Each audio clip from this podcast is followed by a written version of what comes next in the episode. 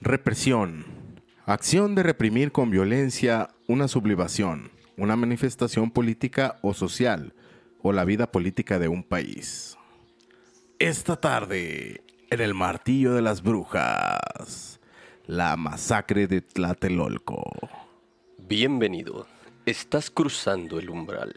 Acompáñanos en el concilio de El Martillo de las Brujas, tu podcast, donde cada semana tocamos temas serios de una manera no tan seria. ¿Qué tal? ¿Qué tal? Bienvenidos. Los saluda su amigo Edgar Gamboa. Y su amigo Julio César Gallegos, Jack the Ripper. A huevo. Ya casi me sé esa madre sin leerla. Lo bueno es que ya no lo dijiste con gutural porque sí me daba un chingo de miedo, güey. La neta, yo pensaba, que, yo pensaba que sí te, te había metido el chamuco, güey. La bronca es cuando sale, güey. Cuando sale, ah. Sí, pues sí. Y luego como está rojo, pues es picosito. güey. Sí, pues, imagínate. Cuando entra, pues qué, güey. Cuando sale, cabrón. Ahí es sí, donde sí. está la bronca, güey. Bueno, al menos que tenga cabeza de hongo. Imagínate, ay, cabrón. Y luego cuernos. y con cuernos, güey. Espérate. ¿Para qué quieres chile? Sí, no, espérate un chingo. Cálmate un chingo, dice. Bueno, pues, eh, pues para mandarles saludos a todos los que nos siguen cada semana, como siempre, e invitarlos a que le den like a las páginas de El Martillo de las Brujas en Spotify, en YouTube, también nos encuentran en Apple Podcast, Google En Podcast, Google y la plataforma de su preferencia. eh, Anchor. Y di todas las que te acuerdes, porque yo la verdad no me acuerdo de todas, güey, son un chingo de Sí, plataformas. son varias, son varias. Ya, ya. es- Este, este fenómeno ya agarró fuerza. Ya hay podcasts de a madre para lo que quieras, para lo que se te ocurra, cabrón. Sí, sí, sí, sí, cierras los ojos y los abres y hay un podcast nuevo, son como el Oxxo, güey. Ándale, son como los búlgaros. Son como Anaya, que está ahí, cabrón, ¿qué está haciendo Anaya? Güey, se va a molestar porque gastamos en caguamas. ah, sí, güey, las caguamas, güey. Y las Perdónanos, caguamas. Anaya, perdónanos. Vente, güey, a platicar, pinche Anaya. Ándale, cabrón. Y pues también para hacerle la invitación de que, este, ah, bueno, pues, informales que ya están las camisetas del Sí. Martillo de las Brujas con el logo oficial nuevo, eh, cortesía de Grafitiot. Daniel Holguín, el pollo, como lo conozcan. Ahí, ahí vamos a dejar las redes sociales, como siempre, abajo para que lo contacten en caso de Camisetas que y quieran. tarritos. y- Tarritos o un logo para tu empresa o cualquier cosa que tenga que ver con gráficos. Sí, sí, sí. Y próximamente vamos a meter diseños nuevos, otras, otras cosas referentes a lo mismo de, del martillo de las brujas. Sí. Es como el, como la, el, el típico producto que nada más cambia la presentación, pero es lo mismo. como el decían la vaca y el pollito, el nuevo tronco boxeador. El nuevo tronco ya es un tronco con una ramita de más, pero es nuevo, cabrón. Le ponían guantes al tronco y ya. Sí, era es otro otro producto igual. O sea, igual van a ser camisetas con otro dibujo nomás, con otro diseño. Ok, y Claro, pues también estamos haciendo ya nuevo podcast. Es como una filial más del martillo. Una filial, qué bonito se escuchó eso, cabrón. Sí. Una filial. El- los cuentos del caldero, donde podrán escucharnos decir más pendejadas que de costumbre y pues sin tantos Ese, tapujos. ese ya de plano es de para decir estupidez. Sí, es nomás para Pero revisando las noticias más relevantes de la semana. Como las mamás de Anaya y cosas por el estilo. Sí, sí, sí, ahí para que, para que estén enterados qué anda haciendo Ricardo Canalla. El canallín. Simón, Ricky Riquín Canallín, al tiro. Cu- Culerín. Ricky Riquín, Ah, canallín, tengan cuidado, culerín. tengan cuidado, no se les va a meter a su casa ese cabrón, cierren bien las puertas. Si te vas a bañar, duerme, bañate tapado, si no Anaya te verá encuerado. Como dijo Dewey, Como dijo el Dui. Ah, huevo. Simón. Bueno, pues sí, sin más preámbulos, nos vamos con el episodio número 14 de la temporada número 2 de El, Martillo de, las, Brujas. Comenzamos.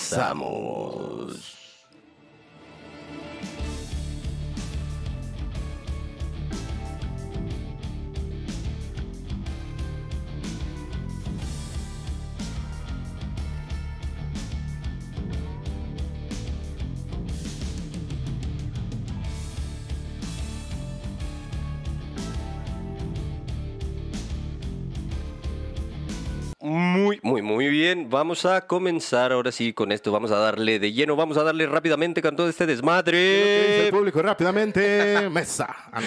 Mesa. No, este pinche fue masacre. masacre. Masacre no en Texas. Masacre que no le corra lo masacran. Sí, se revientan la madre. Esta la, fue una pinche masacre ocurrida, a lo mejor un poco atemporal. Van a decir, ¿por qué están hablando estos cabrones de algo que pasó en octubre, en, en- en- en abril, cabrón? Sí, este ya sale para abril. Sí. Sí, cabrón. Pero es una... La razón es muy simple, porque se nos hincharon los huevos. ¡Ah, ¡Eso! Esa es, esa es la, la única respuesta de este pedo, güey. Pero vamos a ver lo que fue la historia que derivó en una masacre. Que empezó con una pelea de estudiantes en el centro de la Ciudad de México. Se estarán preguntando, ¿pero qué pasó, cabrón? Oye, pero si cuando yo me daba unos vergazos en la secundaria nadie nos masacraba, güey, ¿por qué ahí sí, güey? Porque Tiene que haber ahí- un trasfondo más oscuro, ¿no? Sí, de que lo hay, lo hay, güey. Sí, porque antes nomás salía toda la bola de güeyes a ver y decían, pelea, pelea, y ya. No, güey. tiro. Aquí, Ah, aquí era tiro, tiro, tiro, tiro, sí. tiro. Y luego el pinche mamón que no faltaba tiro, la cola de estiro. Luego, Échale una patada. Sí, Échale güey, una patada. sí. Simón. Y luego se caía uno. ¡Eh, eh, eh! Parados, güey, parados, no se meta, güey. sí, Déjenlos levantar. Pero hasta ahí llegamos. Siempre, sí, era, era todo, güey. Ok. Y la pelea era uno contra uno, y luego de repente se calentaba tu compa, y ¿qué, güey? Pues ahora yo con aquel güey. Simón, y, madre. y ya se hacían como tres, cuatro combates ahí, Street Fighters, y, y ya. Cuando era bonita la escuela, ¿no? Sí, sí. Sí, güey.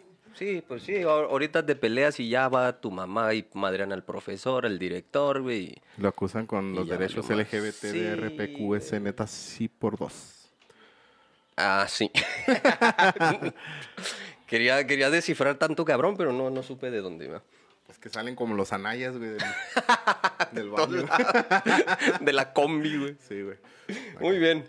Lo que pasó fue que un grupo antimontones, o antimotines conocido, pero acá es como el antimontones, güey. Siempre cuando hay un chingo de gente salen esos güeyes. De la policía capitalina, conocido como el Cuerpo de Granaderos. El cuerpo. Eh, ajá, intervino para calmar la riña, pero lo hizo de manera brutal. Se pasaron de... O sea, a porrazos. a-. ¿Cómo se llaman las Primero eran a putazos, ¿no? A macanazos y luego Sí, ya... o sea, cachiporra, acá, la cachiporra. Sí, no. porque es la cachiporra. Golpeó a decenas de estudiantes y testigos de la pelea. Persiguió a los jóvenes hasta las escuelas donde buscaron refugio y también allí agredió a alumnos y profesores que impartían clase. Agarró parejo, le... Les reventaron su madre a todos. A ver, ¿tú cuánto es dos más dos? No, pues cuatro, ya valiste verga. Y los puteaban, va, güey. Nomás con que supieran leer y escribir. Estudiantes o lo que fuera. Sí, sí, sí. Pero pues eso ya se viene remontando como que poquito más para atrás, ¿no? Vamos a, Sí, es a como el darle... Sí, es- bueno, eso fue lo que pasó ya el, el contexto. 2 de octubre. Vámonos a, a- a por qué, ¿no? Vamos a darle unos días para atrás para ver qué onda, ¿no? Rebobina. Sí, era el 23 de julio de 1968. En esa época la policía mexicana tenía fama de cometer abusos. En esa época nomás, imagínate, güey. Sí. Imagínate si en esa época era, era No, acusada de cometer abusos, güey. Estaba más cabrón, güey. Pero la agresión a los estudiantes se pasó de pinche pistola, güey. Cuatro días después, estudiantes de la Universidad Nacional Autónoma de México y del Instituto Politécnico Nacional organizaron una marcha contra la violencia policial. Pero la caminata en la que se sumaron miembros del Partido Comunista Mexicano fue reprimida por los granaderos. Aquí ya se metió el Partido Comunista que, que se supone que ahorita no tenemos, pero sí hay... De hecho, apareció en- desapareció en los 50 como prohibición del, por el gobierno, ya así, vetado, por órdenes de la CIA, ¿no? ah, bueno, eso es lo que se... Es lo que es lo la, que la historia, gente cuenta. es lo que, como dijo los güeyes de TV Azteca, ¿no? Eso es lo que la gente cuenta. Lo que la gente cuenta, La gente cuenta. A partir de ese momento empezó un movimiento estudiantil que en pocas semanas creció rápidamente. La UNAM y el IPN y otras universidades del país se declararon en huelga. Las autoridades reportaron autobuses quemados y el estallido de artefactos explosivos.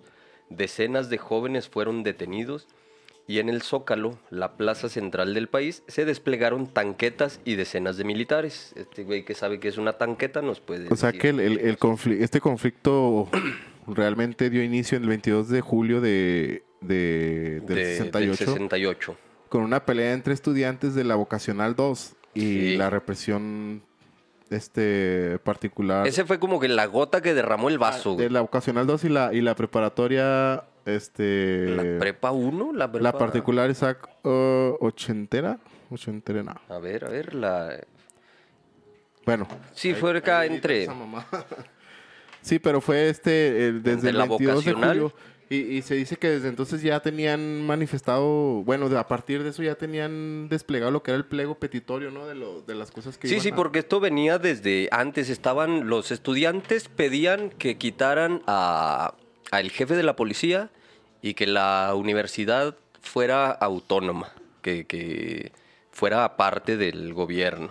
Sí, que no se metiera el gobierno Sí, ahí, en- sí, sí. porque se supone que ya era autónoma. De, Era, era lo que estaban pidiendo ellos y por eso se empezaron a manifestar. Pero ya la gota que derramó el vaso ya fue este el 23 de, de junio. Pero ya tenían, ah, bueno, sí, sí, la verdad, este, Sí, para fue- descifrar bien lo que era el pliego petitorio. ¿no? Fue el 23 de junio cuando esta madre, la vocacional y la preparatoria, no recuerdo el número, Era la, aquí dice que es la ochenterena, algo así, güey. la ochentera, muy bien. Entonces, Ocho, ocho terana, ocho terena, algo así, güey. De la ciudad que se, ok, sí. muy bien. Entonces ahí ya empezó el, pedo, ¿no? Y empezaron protestas diarias, güey, caminatas pacíficas, muchas de ellas, güey, eh, donde caminaban de, de cierta distancia chingo de jóvenes porque ya estaban en huelga, ya no estaban yendo a estudiar. Y muchos profesores también, muchas personas de intelectuales que andaban ahí ayudando el movimiento, como, como también andaba esta... Sí, no, estaban involucrados este, estudiantes de la UNAM, este, de la UNAM, del del Politécnico. Politécnico, del profesores también, intelectuales, Profesores, amas de casa, obreros, sí, sí, sí, profesionistas, gente, de todo, güey. güey. Simón. Creo en esos movimientos andaba esta Elena Poniatowska, que es la secretaria de Cultura de... Tiene una secretaría ahorita esa señora. Cuando era joven. Cuando era joven, en el 68, allá andaba también haciendo desmanes, ¿no? Ahorita ya truena cuando camina. Chicharrón. Ya le, ya le suenan la- las, las- ¿cómo se llaman? Los engranes. Simón. Bueno, el ejército ocupó las instalaciones de la UNAM y el IPN, pero no logró contener el movimiento agrupado en el Congreso Nacional de Huelva, de Huelga. De Huelva. Ay, Huelva. Me quedé con el capítulo anterior de los De la del- Huelva. de Huelva, güey, de, de allá del de la Santa Compañía. Es en Huelva. Bueno, eh, ¿De entonces de sí, Huelva y Extremadura y esas esos, esas zonas españolas. El rector de la Universidad Nacional, Javier Barros Sierra, pinche apellido tan feo, renunció en protesta por la invasión a la autonomía universitaria. El movimiento solo fue contenido hasta la tarde del 2 de octubre. Ese día se había convocado una nueva marcha de protesta que partiría de la Plaza de las Tres Culturas en Tlatelolco. Fíjate lo, lo curioso que la, la Plaza de las Tres Culturas era donde se hacían los sacrificios en el, en el México antiguo prehispánico. México prehispánico, güey. Y ahí es donde hicieron ese sacrificio No, masivo, sacrificio. güey. Que estuvo de la culero. Cientos de soldados rodearon el sitio cuando los estudiantes anunciaban que se cancelaba la caminata para evitar violencia. Inició una balacera contra la multitud.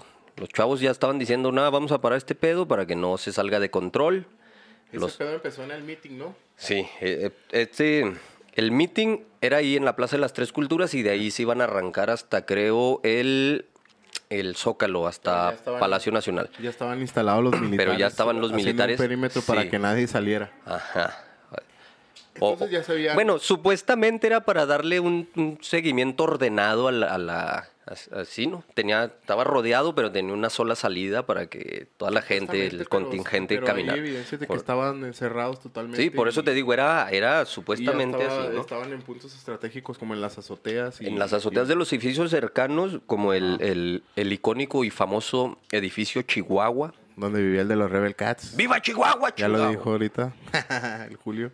Ah, sí, ahí vivía un- el, el vocalista de los Rebel Cats. A los que les gusten los Rebel Cats. A mí no. A mí no. A mí no. Era- No, es que a un compa le gustaban y me contaba la historia de esos cabrones, ¿no? Por eso. 50 años después, aún no sea no está claro dónde empezaron los disparos. 50 años, güey, ya llevamos, ya casi poquito más, va de 50. Sí, no hay una versión oficial, oficializada. Pues, pero de todos modos, del 68 para acá ya son como 53. Simón. Simón. A ver, están haciendo las cuentas con, con, el, con el abaco, güey, porque la los calculadora dedos no el se le da, mamón, güey. güey. Ok. 53, ¿verdad? Se cumplen este 2021 53 años de este desmadre, ¿no? Tampoco se sabe realmente cuántas personas murieron o fueron heridas. güey. Se ocultó toda esa información. ¿Por qué? Porque gobierno opresor. Lo que sí es seguro es que en esta época habían llegado a nuestro país muchos periodistas de todo el mundo porque México era la sede donde se jugarían los Juegos Olímpicos Simón. que iniciaban el 12 de octubre. Por lo que el gobierno de México le interesaba que la imagen de nuestro país fuera de paz y cordialidad, ya que todo el sistema político mexicano llegó a extremos asombrosos, controlando muy bien a todos los medios de comunicación, o sea que tenían todo bien pinche atravesado. Imagínate, güey. O sea, estás en medio de una revuelta estudiantil o una huelga de lo que te dé tu chingada gana. Pero a la semana siguiente tienes ya Tienes los, los Juegos, Olímpicos. Entonces tienes que buscar la forma de calmar a todos a huevo. ¿Y de qué, forma y dijo el pinche dientón este? El cara de burro. Simón, ¿qué dijo el pinche cara de caballo? Mátalos en caliente. Sí, y La fíjate que una de las cosas que yo pienso que también le tocaron los huevos porque como que no sé, en ese entonces está demasiado controlado todo, güey. Es de que pues empezaban a burlar de que estaba culerote y el güey por sí estaba complejado, güey, porque estaba feo como Güey, un pues sí culo. estaba culero, güey. feo como un murciélago y tonto Ta- como una lechuga. Dijo, Como, no, como, como le decía el eh, Abe Simpson a, a Homero Simpson, güey. Eres torpe como una roca y feo como una blasfemia. feo como una blasfemia. Sí, güey. Sí, güey, pues la neta sí estaba más gacho que una patada en los huevos. Y que tres días sin tragar. Imagínate. sí, güey. Pobre cabrón. Pero sí, güey, o sea, o sea, el, el contexto que tenía él como presidente, pues sí estaba bien cabrón, güey. Sí, Y estaba complicado porque ya tenía los Juegos Olímpicos en puerta, güey, a, a 10 días. Y, y, pues si era, tenía que controlar todo ese movimiento rápido. Sí, güey. Pero creo que no era la manera. Pues no, güey. No sé, a lo mejor de otra manera no se iba a poder. Ujú. Y fue de esa manera que pues crearon el batallón Olimpia, güey, el, en, en esas fechas para pues mantener a todo el pedo, ¿no? Acá controlado. Y así le llamaron, ¿no? El batallón Olimpia, Olimpia, sí, porque venían las Olimpiadas, hijos de la Sí, para asegurar que estuviera pacífico el, la inauguración de las para, Olimpias. para las Olimpiadas, Simón. No. Ahorita, a ver, ahorita llegamos a algo así. Pero el ataque se convirtió en, una, en un parteaguas en la historia del país. Desde el 2 de octubre del 68, México fue otro, social y políticamente distinto del día anterior. Es como el día D en México, güey. Ahí cambió todo el pedo. Sí, porque antes de eso era una dictadura militar y disfrazada, güey. Como el maximato, pero Pero, Pero pero, democrático. Supuestamente. No, yo creo que Plutarco Elías Calles encontró ahí el, el- el modelo de la dictadura perfecta, güey. Para que la gente tuviera buena la película. falsa... La falsa... Ah, no la- sí, Ah, para que tuviera la falsa esperanza. No, es que es parte de lo mismo, Sí, güey. sí, sí. Para que tuviera la falsa esperanza o la, la falsa idea de democracia, güey, que pensaba que elegía a sus presidentes. Pero es como decía la gente de la época, güey. Pues, ¿para qué chingados vas a votar si nada más hay un partido, güey? Sí, güey.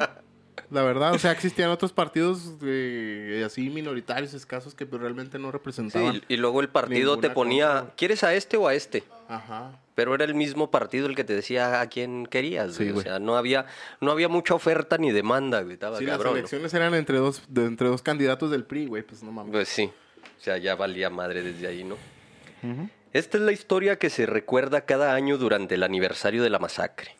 Simón. Pero se habló poco del entorno social y político que había en el país por esos años. Yo creo que esa es la parte más interesante de todo este desmadre. Ajá.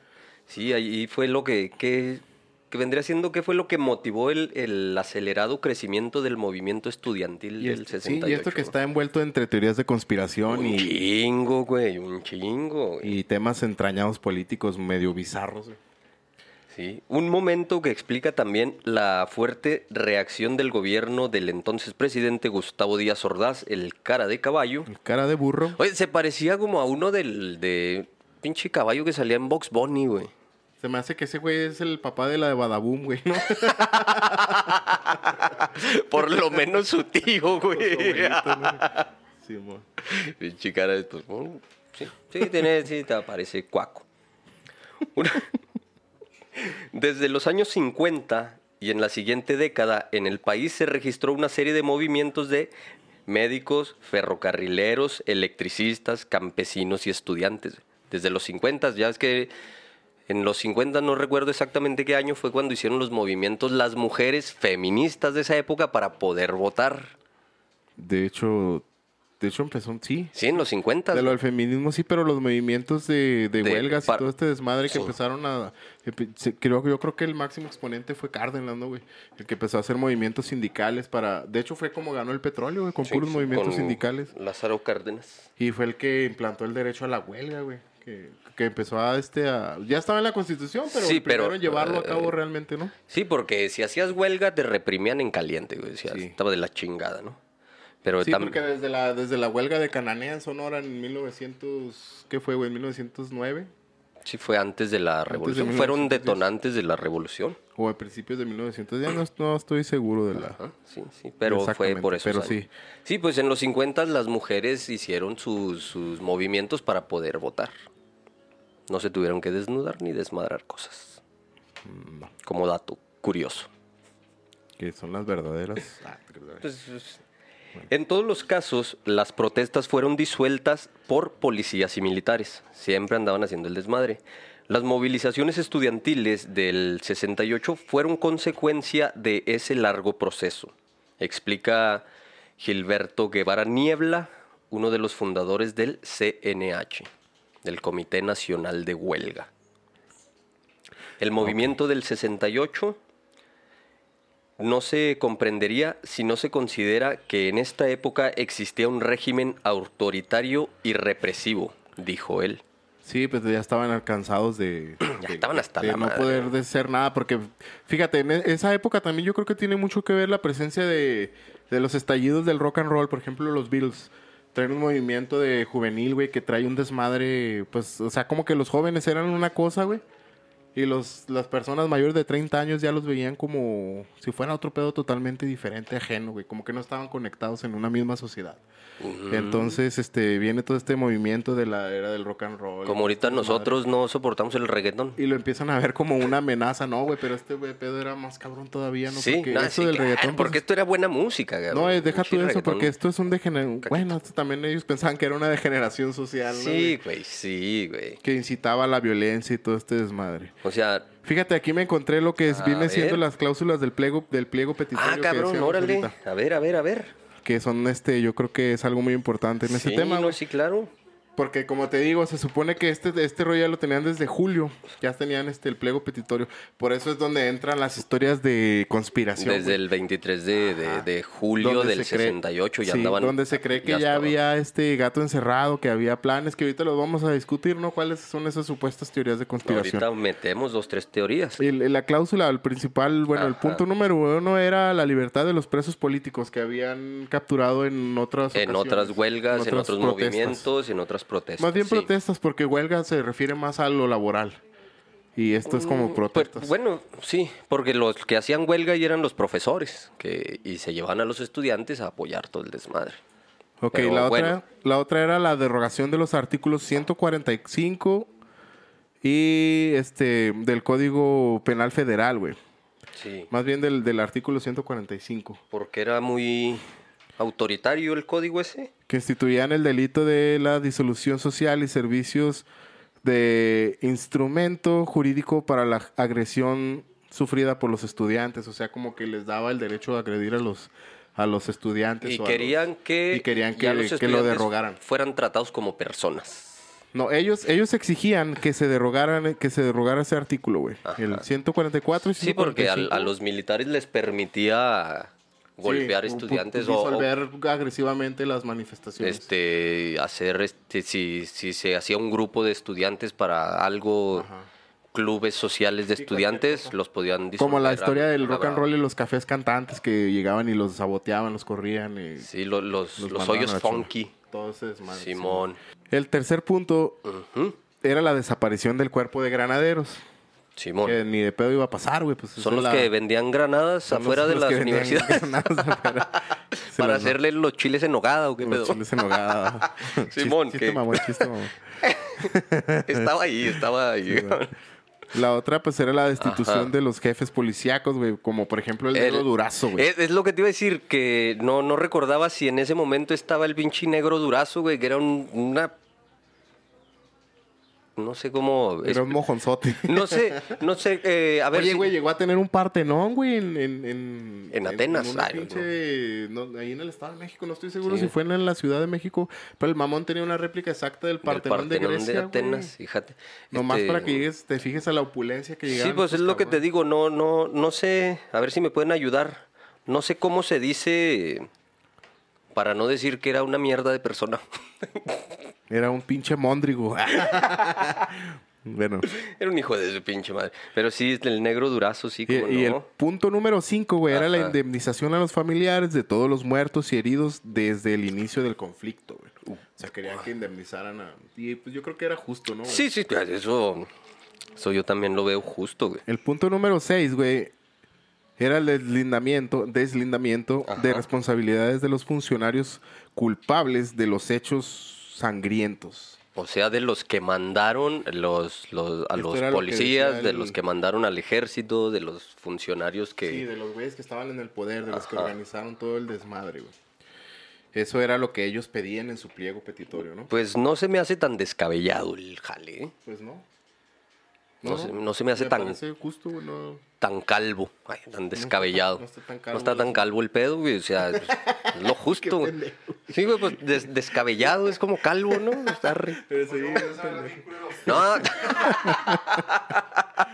sin afán de ofender, sin raspar muebles. Oye, sí, va decir, no está tan no, calvo, güey, voltea a ver está tan calvo, ¿ah? Muy bien. Pinche culero. Eh, me pasé, me pasé, me pasé. Bueno, pues están interesantes, güey. Esos son los, los seis puntos que traía el pliego petitorio de lo que exigían los estudiantes, ¿no? Sí, man. Imagínate, no es tan. No es algo tan mal, güey. Tan mal. Entonces, continuando con esto que. que sobre todo en los 60 dice Gilberto Guevara Niebla, hubo una sucesión de intervenciones militares en las universidades que fue creando un ambiente de descontento y de malestar entre la juventud. Imagínate si vas a tú a la escuela y ya está custodiadas las puertas por soldados, güey, por... Tú fuiste soldado, ¿ah? pero... Acá con soldadura, ¿no? Con autógena. Sí, no, sí. Eso sí lo, lo hice alguna vez. Este, eh, mira. Pero sí, o sea, está o cabrón, güey. Si vas a se supone estudiar... que es una, una universidad. Una zona libre de- autónoma que pues no tiene que nada que ver ahí el gobierno, no se rige por el rector, pero se llama rector el güey. No porque sea culo y sea el recto or. No es el recto or. el recto, sino porque se supone que, que es- ellos deciden todo su... Hasta creo que se eligen por votación, ¿no, güey? Todo el desmadre. Se elige quién, puede, quién va a ser el nuevo rector, sí. Eligen líderes estudiantiles. Líder estudiantil, como, como sería el, el presidente de la clase. Y Sí, no, esas que tiene, madres. algún, tiene que tener algún peso, güey, su, su, su influencia y todo. Entonces ya al, al, al tener al ejército, güey, te está diciendo que el gobierno tiene miedo de que, como son las personas más intelectuales que se concentran en ese lugar, tiene miedo de que esas personas estén organizando, porque realmente pues las personas cultas o de, o, bueno, de, de esos ámbitos así, güey, son los que tienen el poder para... Así como- son los que tienen el poder para llevar una revolución a la... Ah, A, a la sí, realidad, sí, sí, porque, porque son los intelectuales, son los que entienden mejor los, los, los esquemas sociales y cómo se está moviendo el sistema en ese momento, que son, igual andaba, había escritores, pintores, novelistas, había un chingo de personas. Ok, ahora vamos, Sí, a, vamos a llegar al, al, al, al punto ese que te digo de, la, de las conspiraciones. Ahorita vamos para allá, ¿sí? mo? Sí, ahorita, ahorita vamos a llegar a ese punto de las conspiraciones y pues ahí están involucrados varios intelectuales desde principios de siglo, güey, para atrás, güey. Sí, Imagínate, bueno, en ese 1956, por ejemplo, güey, Los estudiantes del IPN, del Instituto, Instituto Politécnico Politécnico, Nacional. Nacional, protagonizaron una huelga que terminó con la ocupación militar de sus instalaciones. La vigilancia de los soldados permaneció durante un año. Desde el 56, güey, cuatro años. No, cuatro años madres, o sea, casi. Diez. Casi 10, 8 años antes, güey. 10, güey, son 10. 56, 68. Eh, otro caso fue la huelga de 1963 en la Universidad Michoacana de San Nicolás de Hidalgo, también disuelta por el ejército. Están entrando a, a madrazos. Eso es lo que te digo, que el gobierno tenía miedo de las organizaciones estudiantiles. Dos por años algo, más tarde hubo una serie de paros y marchas de médicos y enfermeras en demanda de mejor salario. A las protestas se sumaron también estudiantes de la carrera de medicina. Sí, más pues estos güeyes estudiantes. Le pegaron al, al avispero y empezaron a salir todas las inconformidades, güey. a huevo. Y como antes tenían el lema ese de, de días de paz y progreso, güey. Y la paz, pues, era pacificación. De, pues, Era pacificación. paz, sí, a huevo. Ya ves que este Díaz fue el que implementó a los rurales. Esos güeyes que primero disparaban y luego preguntaban. Sí, güey. ¡Pum, pum, pum, pum, pum, pum, pum! Ah, ¿Qué pasó, cabrones? Ese güey está muy feo, mátalo. Me da miedo. Sí, güey, estaba cabrón ese pedo, ¿no? Dos años más tarde hubo una serie de paros y marchas de médicos, eso ya lo dije. Esos acontecimientos estaban muy presentes en el ánimo de los estudiantes de- del 68.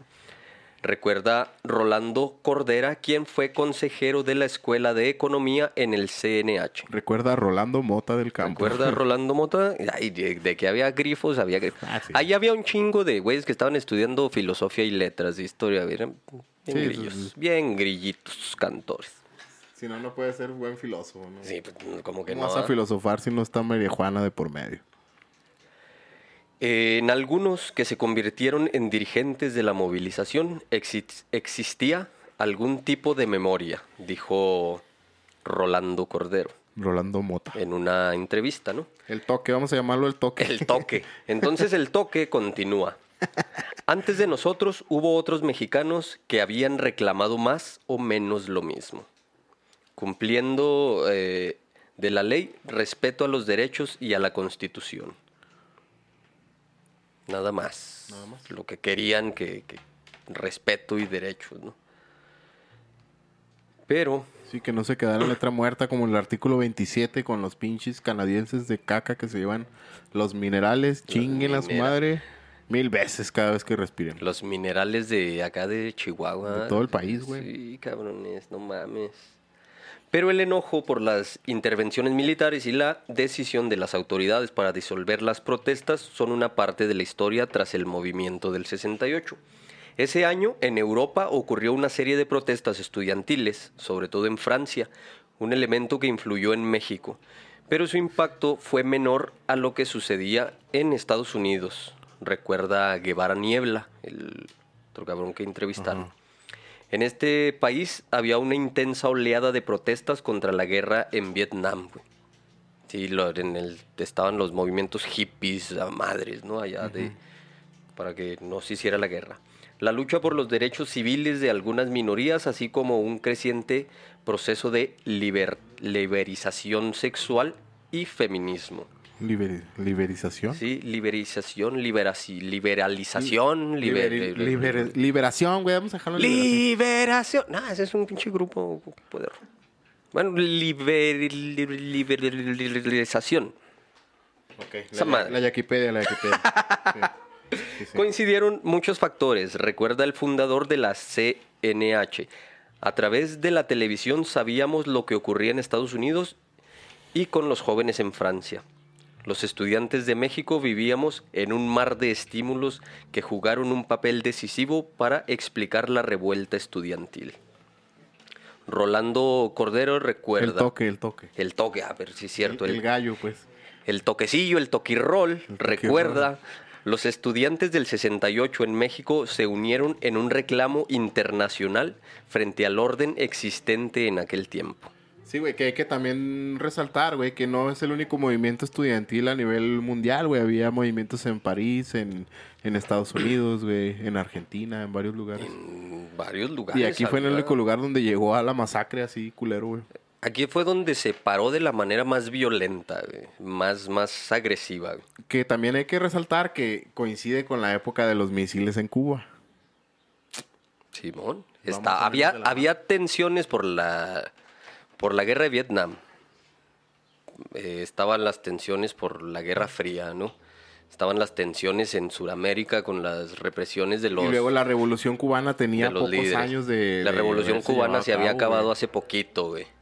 Este, todavía anda- estaban las, los ideales de, De Guevara de andaba... Guevara en México andaba bien cabrón. güey. No, no sé si en el 68 todavía estaba vivo, pero a muchos estudiantes que tenían pósters o acá de Ah, Guevara en... ¿Viste la película de Rojo Amanecer? Güey, está bien chingona, güey. Rojo Amanecer, Sí, güey. güey, de ahí los de... sí, man. Es un, Sí. un pinche No, pero hay, hay- peliculón. hay así, relatos. de güey. hecho, de hecho, ahora que estuve buscando información, viendo documentales y todo este desmadre, güey, eh, hay, hay, eh, hay un cabrón que, que está entrevistando gente ahí en el Zócalo, güey.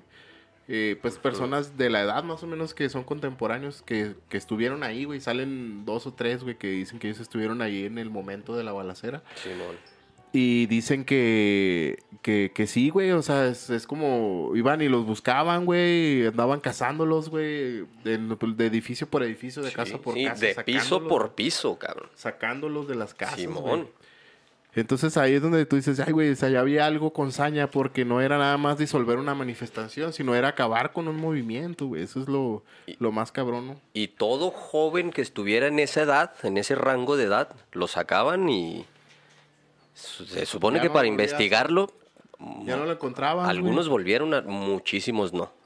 Dicen que, que, que operaban como los cárteles modernos, güey, disolviéndolos en, en sosa cáustica, güey, o cosas por el estilo. Ay, güey. Para deshacerse de los cadáveres, porque la versión oficial, güey, dice... Dijo el, el, el, el gobierno, güey, que era alrededor de 10 o 20 muertos, güey, nada más, supuestamente, los que supuestamente habían... Hay este, muchos, muchos y desaparecidos. los, y los testimonios dicen que, que, que vergas, güey, ¿cuáles 10 o 20, güey? Que había cientos de cadáveres en, el, en la plaza, güey. Más todavía los que corrieron y los fueron y los capturaron y los En- desaparecieron y pues un Y desmadre. los desaparecidos y los presos políticos y los capturados y todo ese güey, fueron muchísimos. Dice el, el toquecillo, El toquecillo. el toquecillo, ahora no se me olvidó, el, el pinche gallardo. en el caso nuestro era un orden muy autoritario que no respetaba las movilizaciones de reclamo social. Con tal escenario, el movimiento estudiantil creció en poco tiempo. En las primeras manifestaciones, en julio de ese año, acudieron cientos de jóvenes. Al paso de los meses, aumentó el número de asistentes. En la llamada Marcha del Silencio del 13 de septiembre, participaron más de 150 mil personas. No todos eran estudiantes. El movimiento logró el respaldo de sindicatos, grupos de vecinos y hasta amas de casa. Oye, ahí sí está cabrón, ahorita, ¿no? sí, sí, ahí sí está cabrón en una marcha al silencio porque vas marchando y si te dan ganas de echarte un pedito, güey, no hay que lo tape, ¿no, güey? Sí está cabrón, güey. Eh, Mira, cuando vayas así, llévate una campana, güey. Le cuando haga, rrr, que traiga badajo. Que traiga badajo. O busca una lata para que la aplastes. Para que le tires la patada a la lata y luego cuando no le des, ¡eh, no le di! Pero qué No, qué susto le pinche sacaste. susto le sacaste. Qué pedote le sacaste. Fíjate, y- y- las protestas de este jale se, se extendieron por varias ciudades del país, no nada más ahí. Las demandas del CNH también cambiaron al inicio. Era la disolución del cuerpo de granaderos, eliminar las leyes del delito de disolución social y el castigo a los responsables de agredir estudiantes, lo que lo que te decían en el pleno ple- petitorio. En el pleno petitorio Pliego, güey. en el pliego. Pliego, ¿qué es un pliego? Pliego es el que despliego así. El que despliego. es una de las esquinitas del, del asterisco, güey. Ese es un pliegue. así. No, ese es un pliegue, güey. Ah, un pliego. Son pliegues, cabrón. Ah. Luego el Perdón, pliego petitorio incluyó la liberación de todos los presos políticos y un diálogo público abierto del Consejo Nacional con el gobierno federal. Que se unieran todos. ¿no? Que nunca pasó. Sí, pero ¿por qué pasaron muchas cosas de esto? Lo que decíamos ahorita, pues ya venían los Juegos Olímpicos. Hubo varios elementos que coinciden algunos historiadores Ese 1968, México era la sede de los Juegos Olímpicos, que era el número 19 de los Juegos Olímpicos, de la Olimpiada, programada para empezar el 12 de octubre de ese año. De las Olimpiadas. Olimpiadas. ah, mamón. Chupua. Semanas antes, Semanas antes del evento llegaron periodistas enviados por medios internacionales. Además sería la primera vez de que los Juegos Olímpicos se transmitían por satélite a todo el mundo. Ay. O sea que era un pinche evento mega cabrón, güey, mundial. Y como los periodistas ya estaban ahí, güey, se me hace que por eso este, este conflicto, este movimiento se conoce en todo el mundo, güey. Porque ya había mucha prensa internacional. Imagínate, llegaron los de Podría ser también la BBC una- de Londres. como una forma de darle un escarmiento a los otros movimientos estudiantiles del mundo, güey. ¿Tú Mira, crees, güey? Mira, mira, mira, mira. Eh, no, no, no me había puesto a pensar en eso, pero. Porque no, si, si había movimientos en Francia, estudiantiles, y ya había periodistas En franceses. Australia, güey, en, en, en Estados Unidos, güey, en Alemania. en y ya había periodistas para esperar para cubrir la- las- los Juegos Olímpicos y vieron todo el desmadre. Podría ser así como que, miren lo que está pasando en México, culeros. Pinches estudiantes. De huevos, putos. ¿Se calman o les traemos al cara de burro? O les traemos al batallón Olimpia. Simón, güey, al tiro, cabrones. Les echamos a la burra. Para ese momento, las protestas estudiantiles eran más intensas. Muchos periodistas empezaron a cubrir las movilizaciones. No era la imagen de país que pretendía enviar el gobierno de Díaz Ordaz. Además, el presidente estaba convencido que los estudiantes formaban parte de una especie de conjura comunista en contra de los juegos. Ahí está ya una de conspiración. Sí, ahí empezamos. Ahí este entran las conspirancies, como Ok. dijese... ¿Qué era ahí? ¿Era Merciful Fate o ya era King Diamond? No sé de qué me hablas. Conspiracy, la rola ya de Conspiracy. Se me hace que... ¿Era de Merciful Fate? Se me hace que tiene que ser King Diamond, ¿O ¿no? ya era King Diamond? Sí, no me acuerdo. Bueno. No llore, cabrón. Estuvo de la mierda el movimiento, ya Sí, sé, güey, pero pero, ya no pasó, llores. ya no fue llores. hace 53 Sí, hace años. 53 años, güey. Yo sé, estuvo bien culero. Está llorando el director Ok, de escena, güey. Aquí cabe resaltar, pues, para entrar en las conspiraciones, un poquito, este, más o menos cómo fue la estructura. Eh, decíamos que se fue, que se rodeó la plaza, Sí. se cerraron las salidas y había sujetos infiltrados con guantes blancos, ¿no? Los llamados guantes los- blancos. Los famosísimos guantes blancos. La teoría oficial, güey, o la que, la que, con la que busca limpiarse el gobierno por la culpa, güey, dice que esos guantes blancos no eran parte de, del ejército ni eran de ellos. Y algunos dicen, y los estudiantes dicen o aseguran que fue un movimiento infiltrado de dentro de los estudios, o sea, dentro del movimiento estudiantil para O sea- iniciar las hostilidades directamente. Unos cabrones disfrazados de estudiantes en el, en- dentro del mismo movimiento de estudiantes Ajá. para controlar Para la empezar. revuelta. Para empezar, más para bien. empezar la- los, los para ataques detonar violentos, el, el Sí, la- las- desmadre. Porque ¿no? eran los únicos que traían armas de fuego supuestamente entre los estudiantes.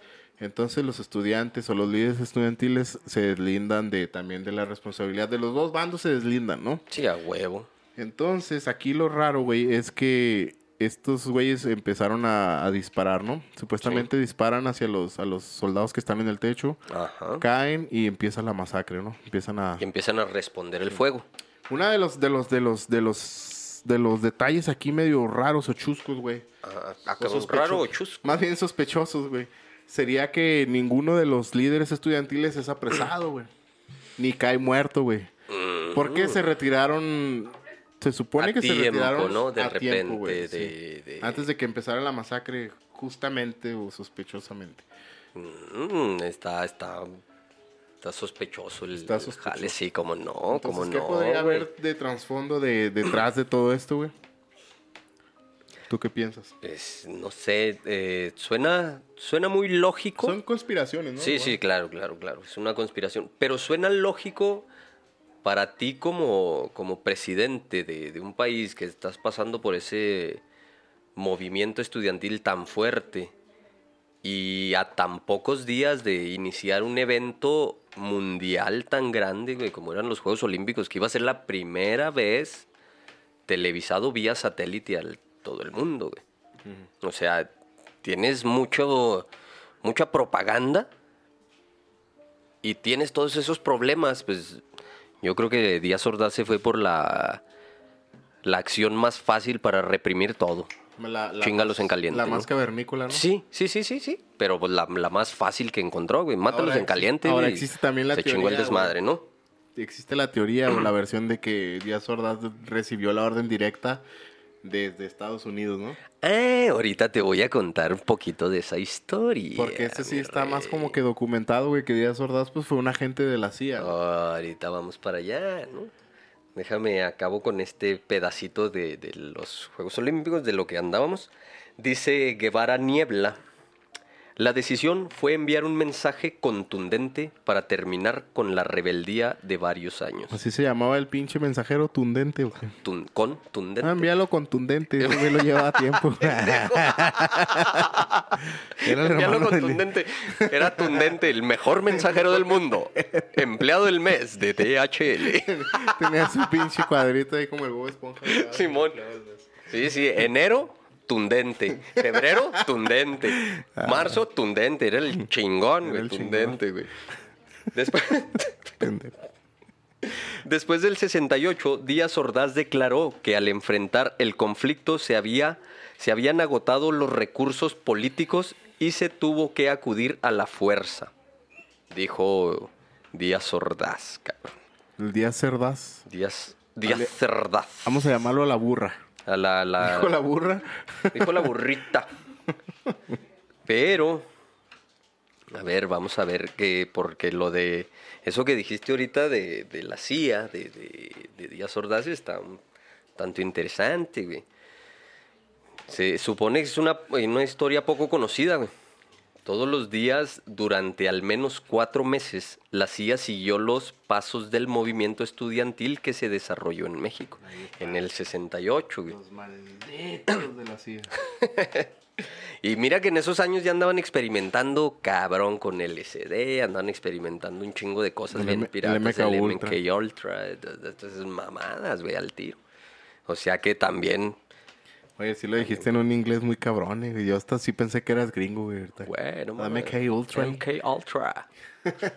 No, yo dije... El MK Ultra, chingada Oh my madre. God, estoy en Estados Unidos. ¿Estoy en Estados Unidos? ¿Qué chingado?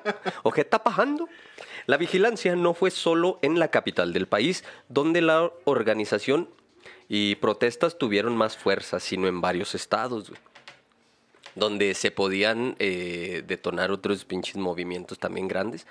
Ahí se supone que estaban. Los agentes recabaron datos de los líderes estudiantiles, ayudaron a grabar conversaciones telefónicas y asambleas en las escuelas.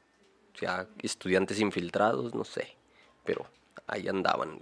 También de la matanza hubo informes, los documentos se enviaron a Langley, donde está la sede de la Agencia Central de Inteligencia de los Estados Unidos, o sea, la CIA en no sé en qué pinche Entonces no está tan descabellada, pues, la teoría de la no, CIA no está tanto, güey, porque tiene tiene estuvo marcadona su Sí, influencia, es, lo, güey. es lo que te digo, o sea, si, si vemos, analizamos un poquito todos los factores, güey, pues tenemos la guerra o, la- o el conflicto de los misiles con Cuba, Sí. la Guerra Fría, este, movimientos de estudiantiles en la varias guerra partes. del, de los de la guerra de qué fue La- en el la 68 reciente. la guerra de, de, La en reciente...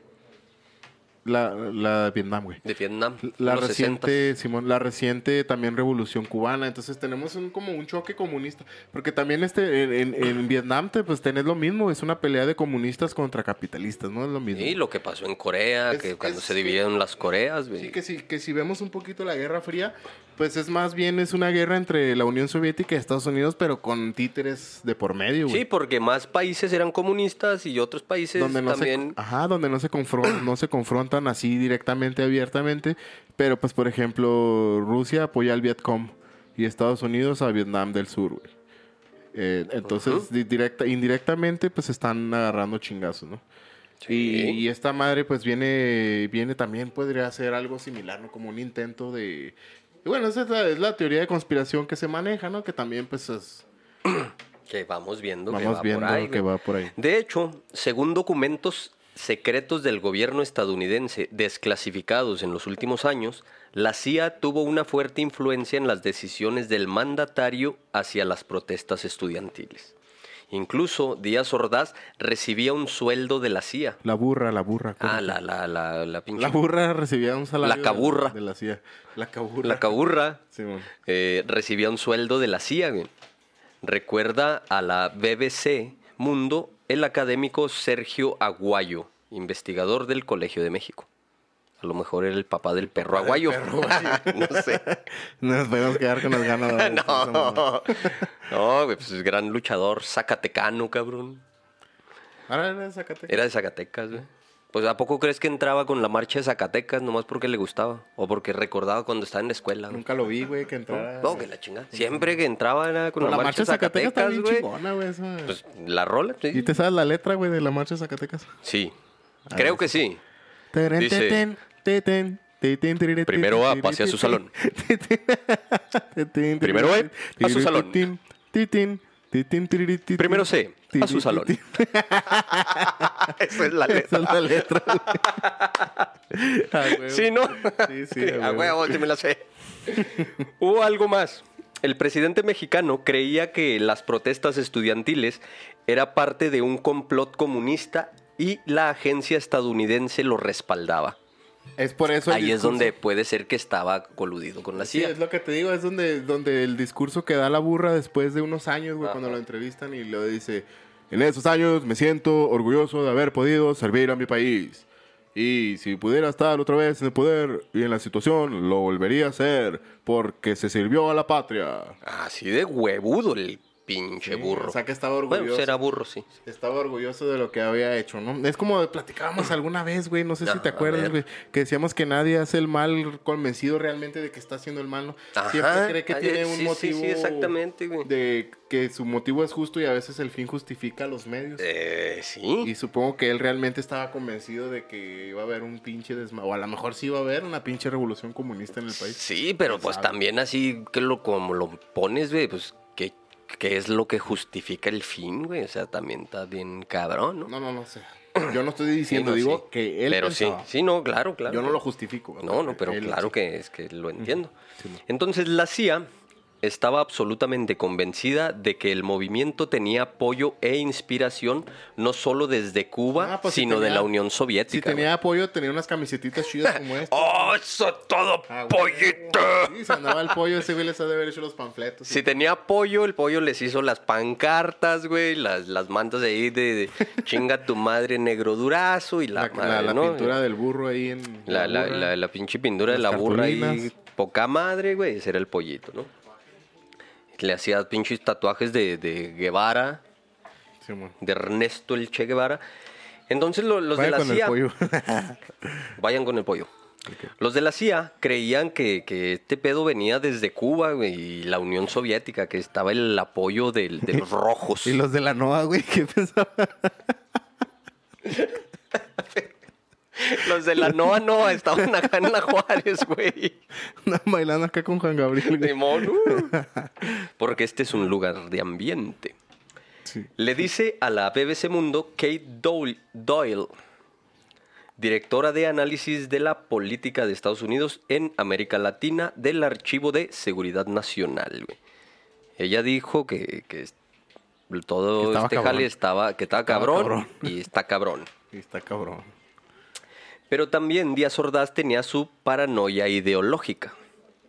Una percepción de la agencia reforzó, insiste Aguayo, el ejército y las agencias de inteligencia civil mexicanas Oye, pues si está Entregaban- guayo. Si está guayo, sí tiene que insistir, güey, si no, no va a apretar. güey.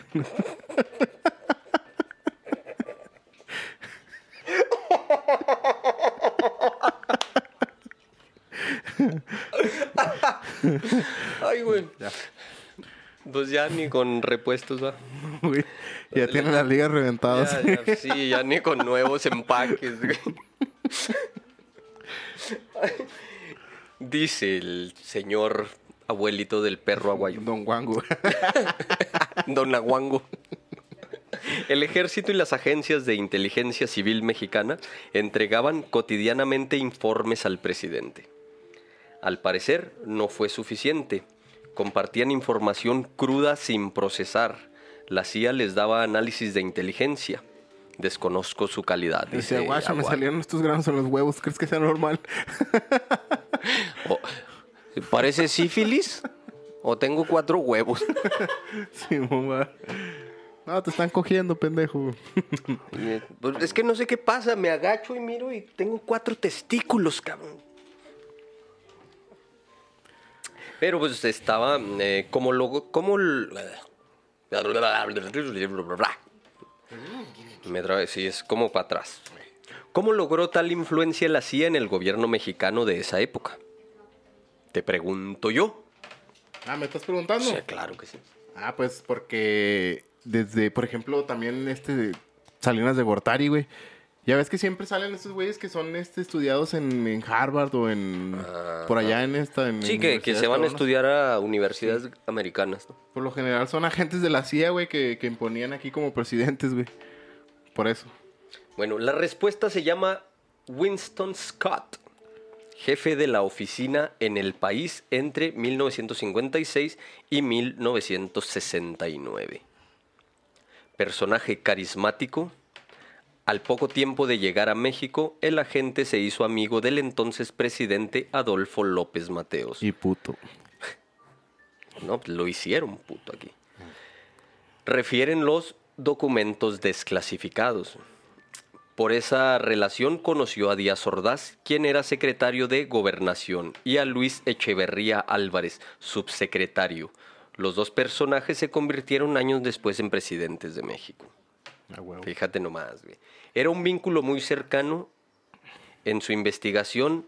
Eh, Litempo, Los Ojos de la CIA en México. El periodista Jefferson Morley cuenta que los tres políticos atestiguaron la tercera boda de Scott en 1962.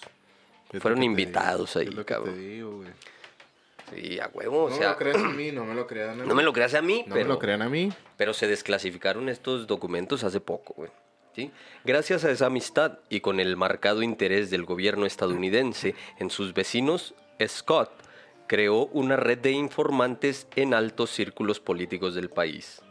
La operación se llamó eh, Litempo o La Tempo, no sé, era gabacho, no sé cómo pronunciar esto. ¿ah? Y logró reclutar al menos a 12 agentes, entre ellos Díaz Ordaz y Echeverría Álvarez, bajo sueldo de la CIA. Güey. ¿Ya ves? No se sabe cuánto dinero recibían, pues la información fue borrada de los documentos desclasificados. Un dato consultado por Sergio Aguayo, el Don- abuelo el- del perro aguayo. El sin ligas, el, El, sin ligas, el que, que el sin esquina se le desbordó. Menciona Des- la entrega. El desbocinado.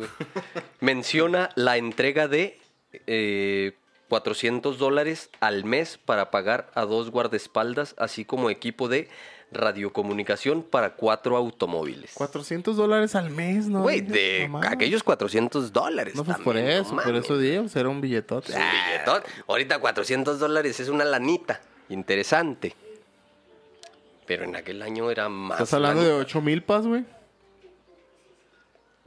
Y eso se los daba para equipo de. para guardaespaldas y equipo de radiocomunicación para cuatro automóviles. Nada más. Nada más. ¿Cómo ves, cabrón?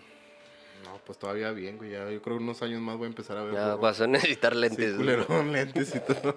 ah, mamando. ¡Ah! Ah, mamá. ah, mamoncito. No, pues está cabrón, güey. Este, te digo que hay un... Y nos podríamos seguir ahora. No, sí, porque que Ya aquí- se nos acabó el tiempo. Aquí ya entran teorías del, de Lee Harvey Oswald, güey, el que mató a Kennedy, güey. Entran teorías de. Entra el- la teoría también del, del individuo que, que el que mató a- al Che Guevara, que es el mismo que supuestamente destazó a Kiki Cana- Camarena o lo torturó, güey. Sería el mismo, cabrón. Sí, güey. No, pues este, sí, como te digo, este, como te decía, es un tema muy interesante donde tiene mucha tela que cortar, güey, donde pueden surgir muchas, muchas otras teorías Sí, de conspiración, porque- como lo que decíamos de la gente Kiki Camarena, que supuestamente también ahí está la, la, la, teoría de que fue asesinado por el mismo individuo que asesinó a Ernesto el Che Guevara, güey. Imagínate. ¿A, Guevara lo chingaron aquí en México? No, en Bolivia. En Bolivia. Fíjate todo lo que podría este involucrar este desmadre, güey, que, que, que, realmente también la guerra del narco y todo este desmadre podría ser un movimiento planeado por la CIA. No mames. Por la DEA. Eh, imagínate. Pero díganos, déjenos en los comentarios si les gustaría que hiciéramos una investigación así más profundizada sobre ese tema que la verdad. Sobre, sobre, ¿sabes? ¿Sobre de qué? Que, nos vale madre, la vamos a hacer. vamos a hacer. Sobre cómo la CIA se mete en gobiernos extranjeros. Ah, pues de hecho, de hecho yo creo que ah. estaría más amplio con todo ese pedo. Sí, güey. Vamos a hablar de la, de la guerra del Salvador, la guerra civil del Salvador de los, del 82. Sí, güey, la, la, la, la del Salvador, no, fue en el 70 la del sandinista, ¿no? La revolución, ah, sandinista. ¿Sabes quién estuvo en la revolución sandinista? Neto. Ernesto Lozano. Saludos a Ernesto, Lozano. Si alguna vez nos ve. Simón, este. Y, señor cabrón, pues nos, sí, nos este, contó una historia muy interesante. Hay mucha tela de dónde cortar los, los movimientos, este. todo ese movimiento del 68 tiene un misticismo muy cabrón. Hay una, una red ahí entramada de misterios que que, se pueden este, tratar de descifrar. Sí, se pueden ir deshilando hasta lo más posible. Este, este tema lo quisimos tomar de un lado que, que no es lo que se cuenta de, del movimiento estudiantil. Lo oficial, ¿no? Sí, lo oficial, porque hemos visto varios podcasts, varios documentales y hablan de un solo tema de, de lo que fue el movimiento. Fíjate que yo lo vi. Este Pero ahora les hablamos de una cosa que, que, a lo mejor no, como lo de la CIA. Yo, lo, yo lo escuché con Abel de, de, ah, de, Caballeros del Albedrío. Un saludo también para ellos. Les quedó chida. Y hizo una, una, investigación muy cabrona, ¿no? Y más que nada porque pues él vive en la Ciudad de México y, y, creo que hasta estuvo en esa preparatoria donde, donde empezó el desmadre, ¿no? Sí, creo dijo en, en, su, en su podcast de la de Caballeros del otra vez, Saludos a los Caballeros del Zodiaco. a los Caballeros, del, Albedrío. Eh, vayan y chinguense de su podcast. vayan una vuelta. Ese de Tlatelolco de ellos está muy El de Tlatelolco, de, que de hecho con ese fue con el que los conocí y luego ya me aventé un maratón y me los chingué todos los capítulos de ellos. Sí. Vayan y mírenlos. Ahí luego los vamos a convencer para hacer una colaboración, con nosotros, cabrones. Okay. Pero sí, saludos a los Caballeros del Zodiaco.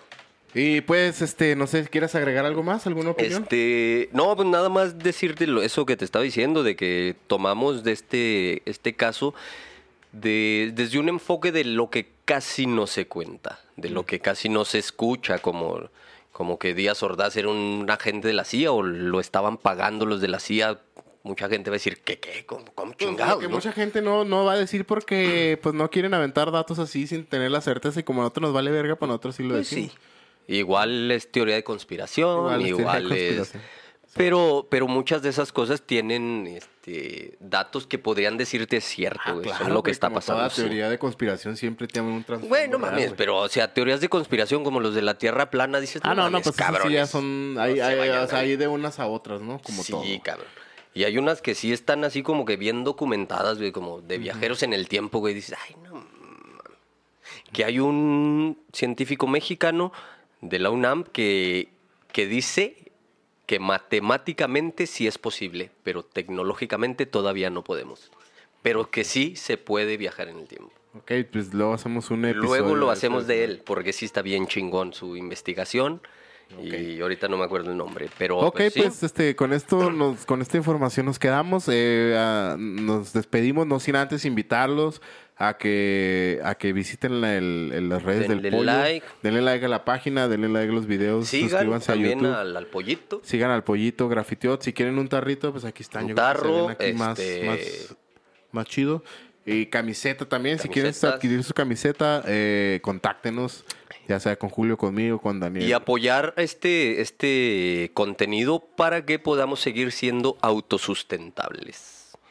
Ah, para poder seguir llevándoles más chingaderas y más cosas interesantes y que se puedan divertir un rato. Y más chistes pendejos. Y más chistes pendejos para que les podamos seguir llevando contenido a todos ustedes. Eh, apóyennos con ese.